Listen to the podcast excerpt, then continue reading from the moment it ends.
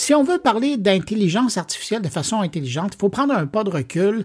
Euh, question d'avoir une certaine distance par rapport à la chose, même si c'est un peu partout dans nos vies. Et question de réfléchir sur notre fascination envers cette technologie. Je pense que la meilleure personne pour nous accompagner, nous guider dans cette réflexion, c'est le grand philosophe du monde numérique, Hervé Fischer, pour qui l'un des sujets d'intérêt aujourd'hui demeure l'explication de notre fascination envers artificielle. Dans son cas, et depuis un bon nombre d'années d'ailleurs, je l'entends parler du mythe de l'intelligence artificielle. Alors, on va le rejoindre à l'instant. Bonjour Hervé Fischer. Bonjour Bruno. Hervé, quand tu parles de l'intelligence artificielle, tu parles d'un grand mythe de notre époque. Pourquoi? Exact. Je pense que Dieu, c'est un peu en train de s'effacer.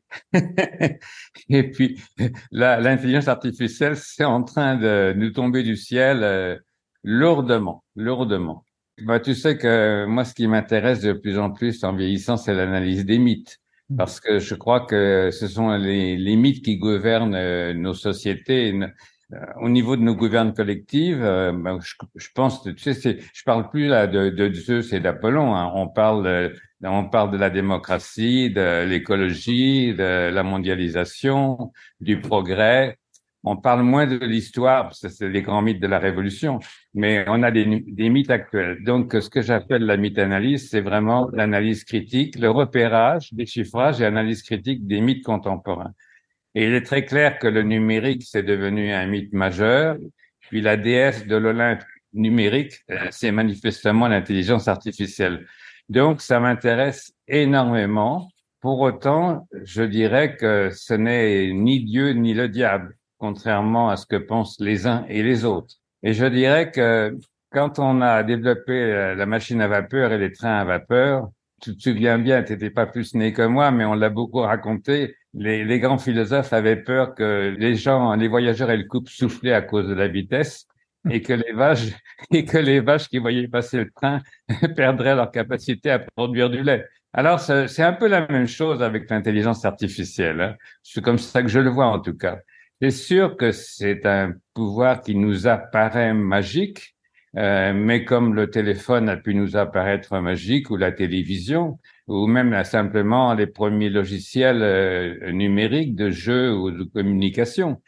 Et en, et en même temps, euh, c'est vrai qu'actuellement, on réfléchit beaucoup aux dangers, qu'il y a des avertissements des spécialistes, qu'il y a des grands débats, que Radio-Canada organise un grand débat avec les auditeurs, avec les, les, spécialistes les plus importants, c'est le débat du moment, euh, c'est clair.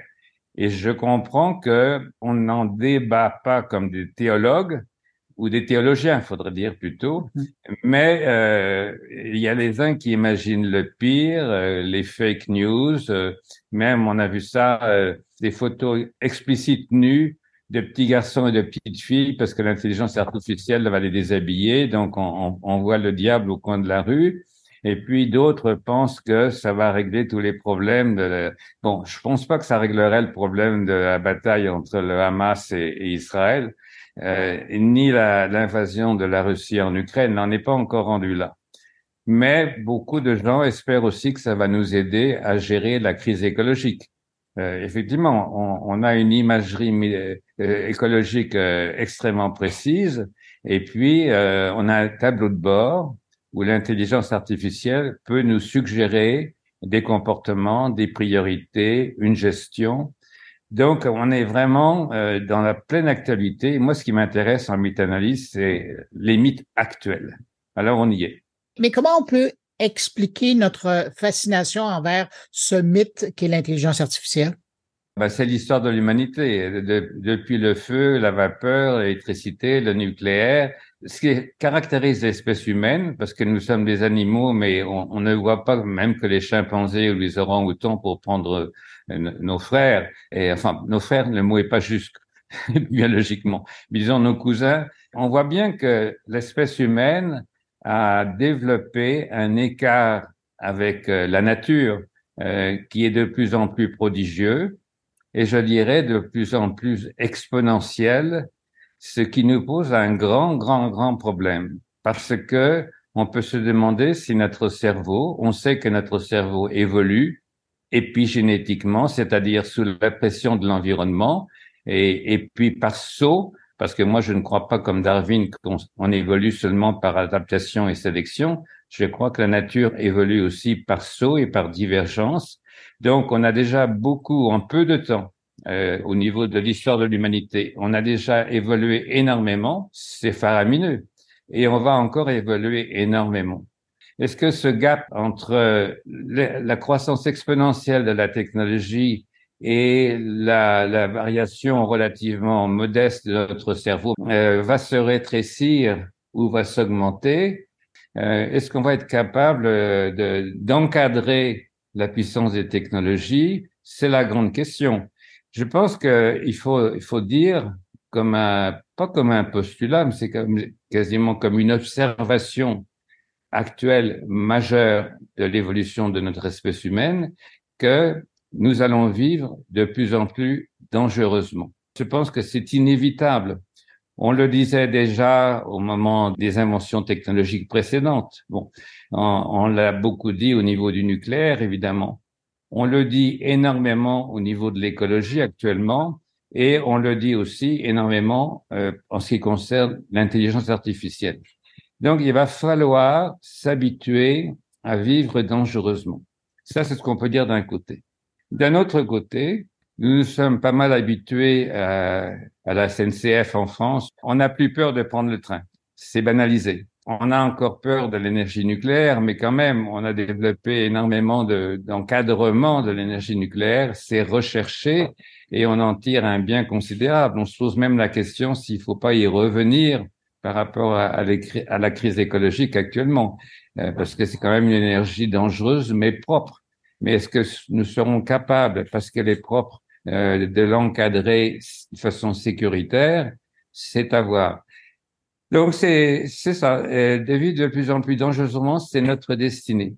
C'est pour ça que de plus en plus, ma réflexion porte sur ce que j'appelle euh, l'éthique planétaire, c'est-à-dire la conscience parce que nous avons maintenant, grâce aux médias numériques, qui sont les égouts de la planète, mais qui sont aussi les, les robinets de la démocratie, euh, qui ont les deux faces, le pire et le meilleur. Bon, maintenant, on est informé en temps réel et au niveau planétaire de, de ce qui se passe de pire et de meilleur sur la planète mondialement.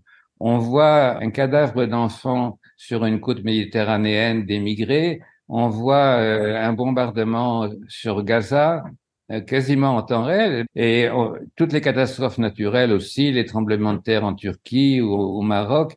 Donc c'est très important que nous soyons maintenant avec une, conscience en temps réel et planétaire et c'est pour ça que je parle d'une conscience augmentée. Et anthropologiquement, c'est tout à fait nouveau. Avant, on vivait chacun dans sa vallée, dans son, dans son village. Bon. Donc ça, c'est une, transformation anthropologique majeur.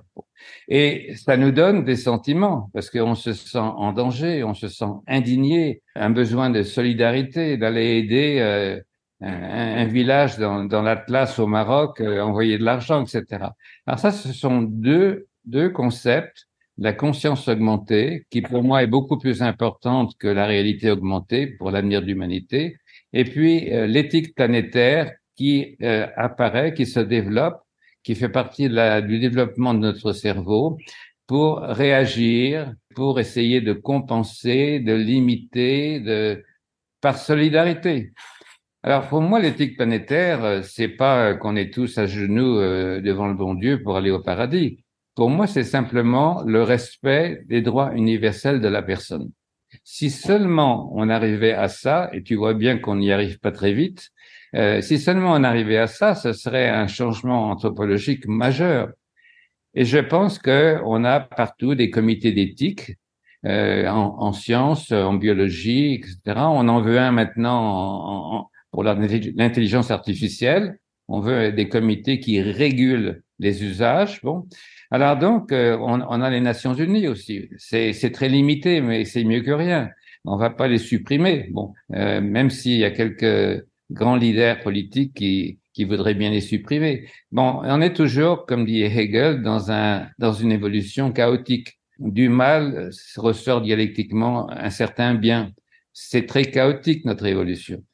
Bon, alors il faut prendre, il faut prendre les choses comme elles viennent comme ça. Mais je veux revenir sur euh, quelque chose que tu disais par rapport au cerveau. Est-ce que l'intelligence artificielle nous confronte par rapport à notre conception de l'intelligence humaine? Ah non, pas du tout.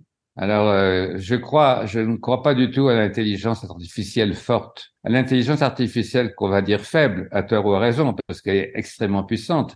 Euh, là, euh, on n'est pas dans la dans la fabulation, on est dans la réalité, et ça peut énormément nous aider pour gérer. Je parlais des trains tout à l'heure, pour gérer l'aviation, ça peut énormément nous aider dans la vie pratique et quotidienne, en, chirurgie. bien sûr, ça peut aussi faire le pire comme toutes les technologies, qu'on on doit apprendre à les maîtriser. Mais l'intelligence artificielle euh, forte, ça, je, n'en crois pas un mot.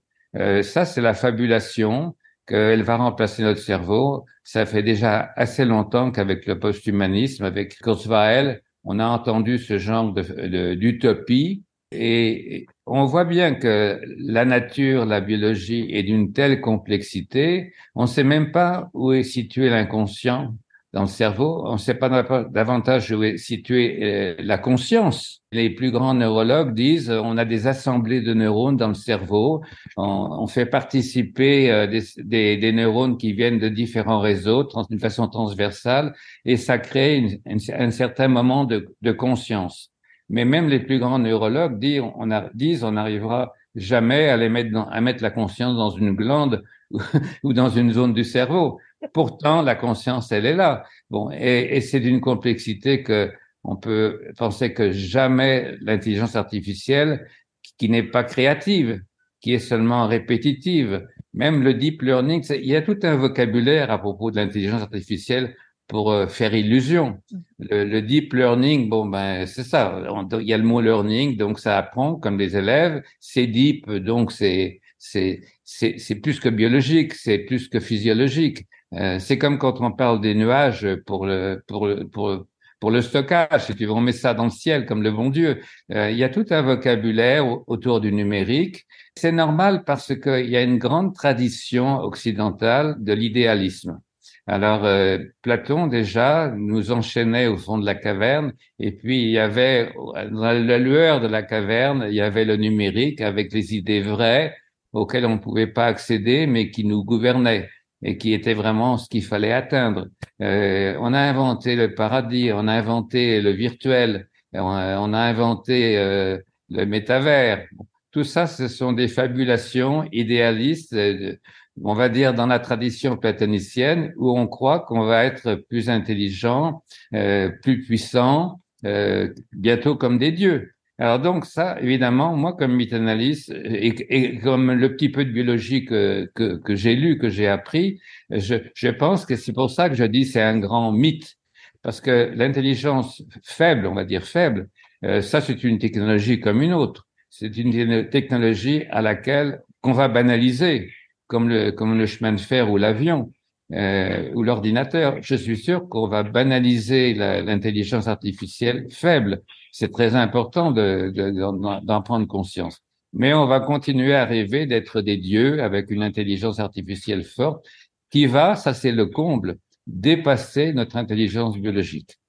Quand on voit Kurzweil, ça fait déjà bientôt 25 ans, qui pensait transférer le cerveau de son papa dans un ordinateur euh, ou ceux qui se sont cryolisés pour euh, conserver leur, euh, leur cerveau vivant. Et bon, ça, ça marche pour les grenouilles en, en, hiver au lac, dans le lac, mais on sait bien que ça, la cryolisation, ça détruit les, les cellules du cerveau. Bon, pour résumer, l'intelligence artificielle, c'est une machinerie numérique, binaire, et même quand elle sera à quatre lettres ou quantique, elle restera toujours une machinerie à qui on demande d'apprendre et qui devient extrêmement performante, ça c'est incontestable. Je ne nierai jamais que la performance de l'intelligence artificielle va augmenter énormément. Mais c'est pour ça que le danger, dont je parlais tout à l'heure, augmente de plus en plus. C'est pour ça qu'il faut une éthique, mais n'allons pas euh, prendre des vessies pour des lanternes. L'intelligence artificielle, je le disais tout à l'heure, ce n'est ni Dieu ni le diable. Et alors, on en aura d'autres ensuite. et, ça arrivera. Plus moi, j'ai plus l'âge pour la connaître. Mais c'est sûr que c'est pas la dernière technologie la plus puissante qu'on va inventer. Et donc, on peut effectivement s'inquiéter, mais c'est clair que l'intelligence artificielle va se banaliser. La rêverie, par ailleurs, ou la fabulation continuera, mais elle ira sur autre chose. Je ne sais pas ce que ce sera. Peut-être ce sera sur la génétique. Mais je vais aller plus loin dans ta réflexion. Est-ce que tu as l'impression que l'intelligence artificielle pourrait remettre en question nos valeurs et les normes sociales actuelles? Ben, c'est un des dangers, c'est certain, parce que on a beaucoup espéré euh, pour la démocratie, notamment dans les pays du Maghreb, au Moyen-Orient, à un moment que l'Internet allait développer les démocraties. Ça, a raté, mais ça ne veut pas dire que ça arrivera pas. Hein, c'est comme toujours. Et, et, la deuxième chose, c'est ce que je te disais tout à l'heure, de plus en plus, étant connecté en temps réel sur tous les grands scandales de la planète, on développe des réactions émotionnelles fortes qui nous impliquent, qui, qui créent pour nous une solidarité. Euh, donc, euh, on, maintenant, regarde, on a appris à respecter la nature. Le cerveau peut évoluer après l'avoir méprisé, la nature, sauf la période romantique, maintenant, euh, ça devient une déesse. Et je suis convaincu, effectivement, que nos relations sociales euh, vont changer. On le voit d'ailleurs à petite échelle dans des cas successifs, comme euh, quand on était avec, avec le Covid, à, quel point ça, ça a compensé des frustrations ou des inefficacités. On le voit avec la nouvelle génération qui pensent exister davantage euh, sur les réseaux sociaux que dans la réalité. Et ça crée une addiction. Et puis là, on voit aussi que le numérique, comme tu sais que je le disais depuis longtemps, c'est comme le liquide amniotique. dans le liquide amniotique, euh, tout va bien, on est connecté avec maman, c'est chaleureux. Je me souviens plus de mes souvenirs personnels, mais on imagine que c'était agréable. Euh, après, quand on a été accouché, c'était moins agréable. Mais c'est clair que nos fabulations et donc nos valeurs et nos gouvernes vont changer avec cette distorsion actuelle, cette divergence actuelle de l'intelligence artificielle. Mais tu n'as pas l'impression que euh, l'intelligence artificielle qu'on connaît aujourd'hui est en train de redéfinir les limites et, la relation entre l'homme et la machine, plus que d'autres innovations technologiques auparavant? Ah oui, oui, oui, oui, ça c'est incontestable. Euh, le rapport euh, homme-machine n'a plus rien de mécanique. Quand on aura des, puces dans le cerveau, ça viendra aussi. Euh, D'ailleurs, il y a déjà des scientifiques qui ont fait l'expérience et qui, qui ouvraient la porte de leur maison en, s'approchant, en, en, disant juste porte ouvre-toi, comme Alibaba dans sa caverne. C'est un Anglais qui avait fait ça il y a mm-hmm. déjà 10-15 ans. Bon, euh, c'est sûr que le rapport homme-machine devient euh, absolument immatériel et c'est incroyable. On n'a même plus besoin de, de, de, de, bouger la console. Ça, ça va être majeur aussi. Puis en même temps, euh, on va on va naviguer en survol sur toutes les contraintes et on aura toutes les facilités dans les utilités quotidiennes. Alors ça, c'est oui, ça, ça va, ça va arriver. Mais bon, tu sais, pas hier matin, mais on s'en va vers ça. Et, dans, à l'intérieur de tes réponses, je le sens parce que tu nous donnes quelques pistes, mais comment tu vois la coexistence entre l'humanité et les systèmes d'intelligence artificielle avancés? Je le vois d'une façon euh, fusionnelle, euh, biotique, comme on dit. Euh, C'est-à-dire qu'effectivement, moi, je suis un bon disciple de McLuhan, J'étais un étudiant studieux quand il a publié ses livres et ça m'a absolument sidéré. Je pense que de plus en plus, on va avoir, euh, sinon des prothèses, euh, en tout cas euh, des environnements euh, connectés euh, qui font que on va vivre autrement. Par exemple, déjà, la voiture artificielle que tu ne conduis plus pour aller en week-end, c'est tout un symbole euh, et je pense que ça, ça va se retrouver dans beaucoup de choses. Quand je fais une, commande vocale à, ma télévision pour avoir une chaîne ou une autre, ça c'est important. Alors, si je dis euh, intelligence artificielle, mets-moi mes chaussures, je pense que ce serait peut-être pratique en hiver ou enlève-moi mes bottes, mais d'une manière plus importante, euh, dans notre rapport à nous-mêmes et aux autres et à l'univers c'est certain que c'est une révolution anthropologique. On va pas être des cyborgs. Bon, ça, je crois pas ça non plus. Mais pas de la manière euh, qu'on voyait dans Terminator et dans d'autres films. Euh, c'est-à-dire pas un mélange de chair et, de quartz. Euh, d'une autre manière, c'est que la biotique va intégrer, c'est pas seulement une, science pour la recherche, elle va intégrer des éléments d'informatique, d'intelligence artificielle, mais comme ça, même l'ordinateur quantique ou l'ordinateur avec des cellules vivantes et on sait bien maintenant que dans des cellules vivantes, on peut stocker euh, 100 fois plus ou 1000 fois plus de données que dans la puce la plus développée. Bon, alors ça c'est sûr qu'on va on va dans un croisement de la chair et de la, et du numérique, mais pas d'une façon mécanique avec des plugs. Euh, ça se passera ça se passera avec des petits chérubins. ça se passera en connexion sans, sans câble. Hervé Fischer, merci beaucoup. C'est un grand plaisir, Bruno, toujours.